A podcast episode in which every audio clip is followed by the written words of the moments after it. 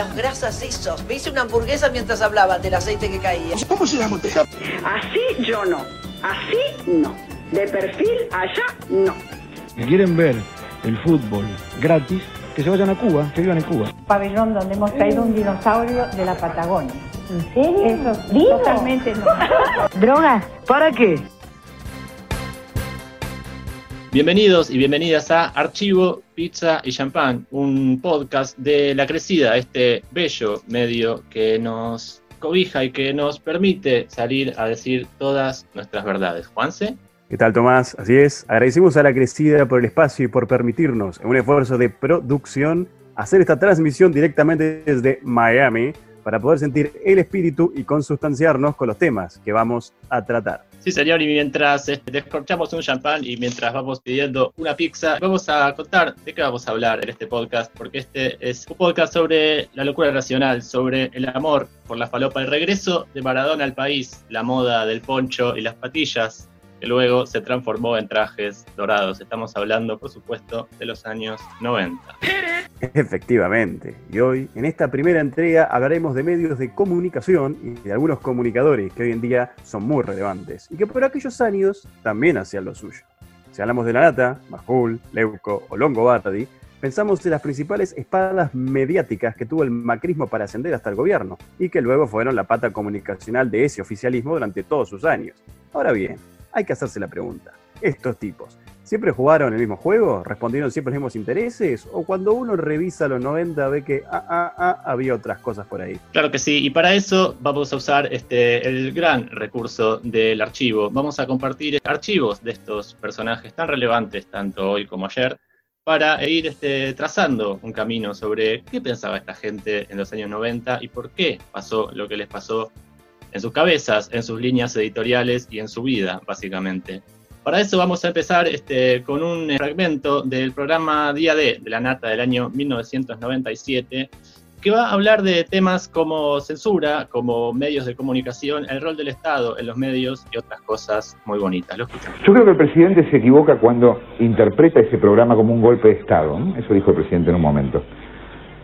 Yabrán es un golpe de Estado. Grosso es un golpe de Estado. Manzano es un golpe de Estado. Amira es un golpe de Estado. La justicia adicta es un golpe de Estado. No el programa de Nelson Castro. ¿Cuál es el derecho público sobre un canal privado? Si yo invierto mi guita y pongo un canal, ¿tengo derecho a tener el programa que quiera o no? Otra manera de plantearlo. ¿Le pagaría a alguien, vos le pagarías a alguien para que hablara mal de vos? ¿Le darías a alguien guita para que todos los días hablara mal de vos? Es raro, porque en realidad estamos hablando de esto en una Argentina donde estamos rogando para que no nos saquen las vacaciones, ¿no? Y suena un planteo muy sofisticado ponernos a hablar sobre lo público y lo privado en los medios. Pero mira, hay una cosa. Los canales son permisionarios, o sea, son concesionarios. No son dueños permanentes. ¿Concesionarios de qué? Del aire. Concesionan el aire. Porque por el aire van las ondas, o sea, las frecuencias, ¿no? Lo que está dentro del dial, en el caso de una radio, o adentro de un control remoto, en el caso este. Y esas ondas, o sea, el aire, son del Estado, de todos los estados del mundo. Y son los estados los que alquilan esas ondas a los permisionarios, a los canales privados, acá y en cualquier lugar del mundo. Si no sería un despelote, pues se sumarían las ondas en los países y demás. Quiero decir con esto que somos nosotros, o sea, la gente, o sea, el Estado, el Estado, no el gobierno, el Estado, los que les permitimos pasar por nuestro aire. Les estamos diciendo, pasen, miren, les doy esta onda que pasa por mi aire. ¿Mm? Toco el aire no te toco, como decíamos. Pero no es así. Si me tocas, estás tocando mi aire. Yo te doy el aire. Con esto quiero decir que no es un delirio marxista pensar que también puede haber algunas obligaciones por parte de las empresas. Porque ya que nosotros decimos algo, les podemos pedir algo a ellos. Muy interesante. Para contextualizar esas palabras de Jorge, por aquellos días, Majul, Longobardi y Leuco tenían un programa llamado Sin Límites en el canal América, en el que hacían periodismo de investigación y criticaban los atropellos que el neoliberalismo le provocaba a la sociedad. Chupate esa mandarina. Para uno de sus programas prepararon un informe sobre la quinta de Carlos Saúl, que se había construido en Anillaco. Y para esto recibieron presiones desde el gobierno para que el informe, escúchate esto, no sea emitido. Realmente, este, yo creo que para jóvenes desmemoriados o para gente mayor que no recuerda mucho los años 90 debe ser extraño. Estos tres personajes este, hablando de censura, hablando de- del ataque a los medios de comunicación y este, develando los eh, chanchullos, todas las eh, los entremeses del neoliberalismo. Inesperado, ¿verdad? Yo creo que le estamos cambiando la vida a mucha gente en este momento. Pero vamos a otro fragmento de archivo. En este caso, el programa En la Mira, que iba por el mismo canal que el programa de Leuco Majulión Gobardi. Em, Nelson Castro era el conductor, otro más sumándolo a esto, que invita justamente a estos tres muñecos a hablar en su programa de la censura del gobierno de Menem. Lo escuchamos, a ver. ¿Por parte de quiénes? ¿En qué términos? Hubo presiones del gobierno, hubo presiones del gobierno, hay que repetirlo 10 veces, 15 veces, hubo presiones del gobierno. Me hubiera gustado que Raúl Delgado estuviese acá Sí. Dijo que no va a venir, estaba invitado, pero dijo que no va a venir. y, y nos mirara a la cara. Hubo presiones del gobierno. Raúl Delgado es mi amigo. Yo hace mucho tiempo que lo conozco. Comprendo la incomodísima función de ser vocero del presidente, pero la verdad es que hubo presiones. ¿Mm? Me parece muy loco es lo infantil que es todo. Me parece infantil que el presidente crea que en algún momento se puede frenar esto y que no va a causar lo que causó, porque cuando, cuando todos hacemos algo sabemos las consecuencias que va a traer. Al final fue mucho más fuerte que la, que la nota. A lo mejor si pasaban estos ocho minutos, mañana decíamos, mira qué loco el presidente, diríamos una locura más. O sea, me parece muy infantil. Entonces, yo no puedo creer que sea todo tan infantil. Que uno no lo ponga así, mira, te lo saco del aire, mira, te lo saqué y ahora te... Y después, perdón, ¿no? La estupidez de decir, ahora te voy al canal oficial para que lo haga. Porque ¿sabes qué eso quiere decir? Mira, mira, que- mira, mira la libertad que te estoy dando. Qué nostalgia, ¿no? Escucharlo a Nelson hablar así, me dan ganas de volver a esa época, de mojar una buena pisita sobre una copa grande de champán. Pero si bien los tiempos cambiaron, algunas cosas siguen ahí. Y me gustaría recordar también que este tema se trató en Hora Clave, aquel programa conducido por el inefable Mariano Grondona, que después de haber sido funcionario de Onganía, como tantos, y de haber avalado cuanta dictadura militar azotara a nuestro bello país, proponía un espacio para el debate de ideas y el consenso entre los distintos actores de la política. Bueno, debates como en aquellos años, digamos. Y para eso tenemos una pequeña joya aquí que seguramente lo van a apreciar maravillosamente. Vamos entonces con, si el productor me sigue, con Hora Clave 1997, conductores de Sin Límites versus Raúl Delgado, que era nada más y nada menos y nada más que el vocero de la presidencia. Yo quería decir una cosa, yo estuve en Canal, yo también estuve en América, no en América sino en Cablevisión, y siempre tuve la mejor relación con Huracán, nunca tuve un problema con Huracán, por suerte. Ustedes lo han tenido, creo que tuvo una solución relativamente... eh, pero de todas maneras queda planteado el problema, porque acá lo que importa saber es si hubo presión del gobierno o no hubo presión del gobierno, ¿no es cierto? Lo otro aparentemente tuvo una buena salida, Muy corto, Mariano. Me preocupa eh, que el presidente Menem se rodee de gente que este, le llena la oreja, le llena la cabeza, que lo hace cometer torpezas tan graves como tratar de apagar un incendio con nafta, que eso es lo que ha ocurrido. El principal perjudicado de todo esto ha sido el gobierno. Este, ha salido en, en- en la prensa internacional la barbaridad de que se levante un programa, de las presiones para periodistas independientes que quieren investigar. Me preocupa que le tema tanto a una cámara, porque no nosotros, este, Mariano, no este, revelamos ninguna barbaridad, no usamos cámara oculta, no teníamos ningún papel secreto, simplemente se prendió una cámara eh, y un periodista como Román Lesman investigó Realmente muy gracioso, muy gracioso, eh, pero llega el momento de ponernos un poco serios y analizar realmente y pensar por qué eh, cambio en la forma de pensar, en la línea editorial de estos personajes mediáticos. ¿Realmente cambiaron su manera de pensar, eh, su manera de ver la realidad? ¿O es que lo que cambió fue el clima de época? Lo que cambiaron fueron los procesos políticos que hicieron básicamente que los esquemas de representación, que la gente se empiece a referenciar de, de determinada manera.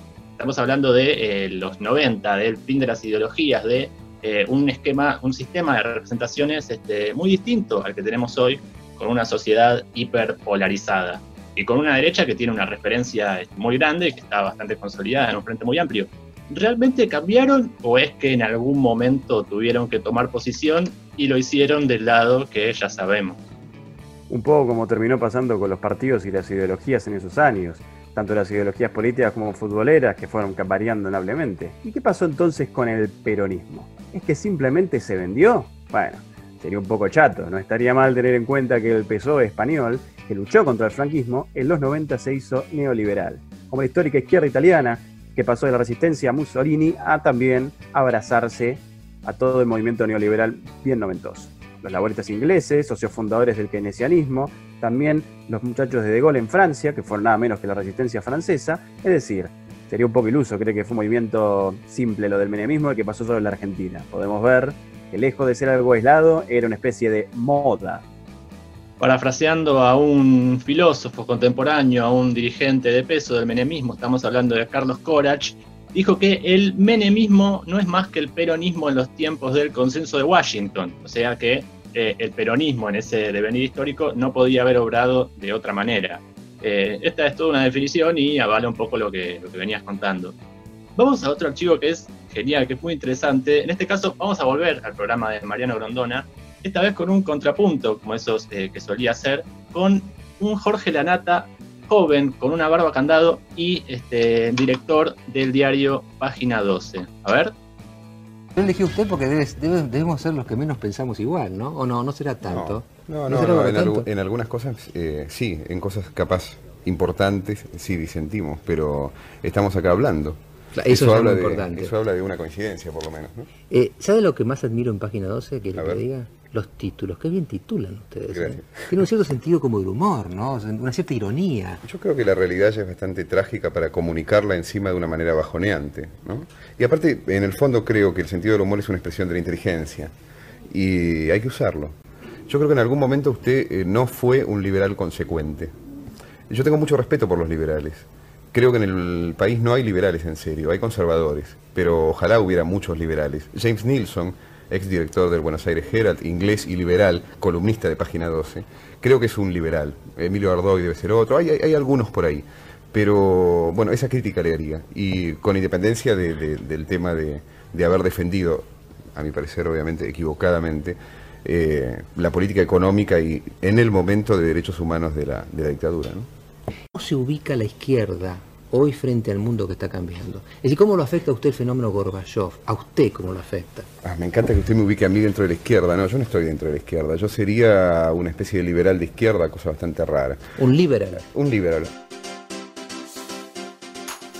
Qué bárbaro, ¿no? Qué bárbaro. Mariano era poco menos que un sex símbolo en esa época. Con esa voz profunda era un verdadero referente, poco más que un modelo para la vida y las familias en general. Y es revelador, porque verdaderamente, sobre todo a la hora de escucharlo a la nata, uno ve que definitivamente hay líneas que se mantienen, pero hay algunos cambios que no son menores.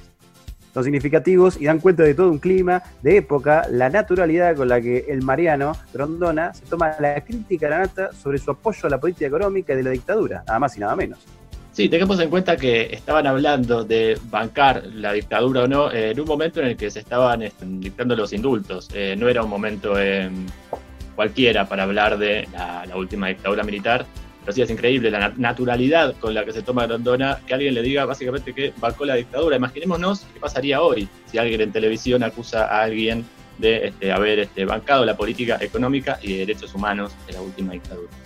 Bueno, muy interesante esta charla, pero este, de todos los rincones de la patria nos están eh, llamando, nos están mandando mensajes y este, no podemos hacer otra cosa que invitarlos a esta fiesta a los oyentes de este programa. A ver. Increíble, ¿eh? Increíble este Majul y el otro la nata. Al final, todo panqueque, todo panqueque.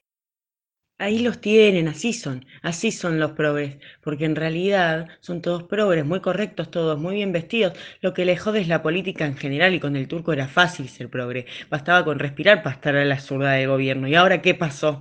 Todos sabemos cómo se soluciona esto. A los tiros con esta gilada. Saludos de Hurlingham.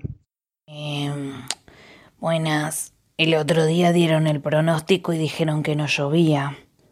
Me mandé para Ramos Mejía y me estoy mojando más que una meada general de elefantes. Qué pedazo de boludo este más Jule. Jule.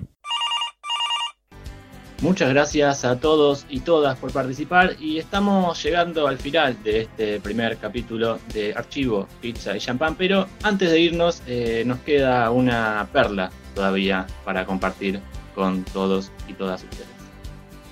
Efectivamente, porque si hablamos de medios y menemismo, evidentemente hay un nombre que aglutina eso como pocos, nada más y nada menos que el mismísimo Bernardo Neustadt, aquel periodista que desde el minuto cero se puso la camiseta del menemismo y de su legendario programa Tiempo Nuevo, que llegó a medir 40 puntos de rating, defendió con uñas y dientes absolutamente todas las privatizaciones, la convertibilidad y el modelo económico que conduciría al país a la más grande crisis social, económica y política de su historia.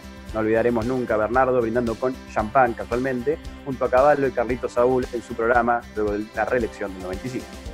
Claro que sí, Juan, porque estamos hablando de los 90. En ese momento eh, no hacía falta caretearla. O sea, vos podías decir abiertamente en un programa que medía 30 puntos de rating que la política económica de Menem era un milagro, que todo iba a estar bien y se podía brindar con champán con funcionarios sin tener ninguna represalia, por lo menos por aquellos años. Así hablaba Bernardo Neustadt. El parte de guerra del día de hoy es el siguiente. Subió la bolsa 848. Eh, subió Sebel 14%, Renault 14%, se operó un volumen de 53 millones de dólares, subieron 52 acciones, bajaron 5, la Fiat viene con 500 millones de dólares, se va a Córdoba, eh, aumenta su inversión, ¿quién más? Aumenta su inversión eh, Renault, los empresarios metieron la mano en el bolsillo al fin, era hora. Con todo honor, la primera vez, después del empréstito patriótico de las damas de Mendoza, nunca nadie ha metido la mano en el bolsillo diciendo, a ver qué puede hacer por el país. Los chilenos quieren comprar Edesur, el Fondo Monetario Internacional nos guiñó el ojo y miren muchachos, si mañana el Congreso se porta bien y vota el paquete fiscal, ustedes van a tener 5 mil millones de dólares. Todo esto es plata grande, es, usted dirá, bueno, pues a mí que me toca, dice Doña Rosa. Y mire, si todo esto se cumple, si los empresarios pueden crear fuentes de trabajo, que para eso nacieron, entonces su hijo va a tener trabajo, su marido. Qué bárbaro, ¿eh? Eso sí es comprometerse con un proyecto, eso sí que es pasión, eso sí que es no dar vueltas para nada. Eso fue Bernardo Neustadt, señoras y señores, y la verdad que lo de Neustadt es tan fenomenal que podríamos hacer unos cuantos programas enteros, pero por el momento hemos llegado al final. Querido Tomás. Así es, Juan, hemos llegado al final, como no podía ser de otra manera, con este el rey de la televisión de los años 90, Bernardo Neustadt. Eh, hemos llegado al final de este primer capítulo de Archivo Pizza y Champán.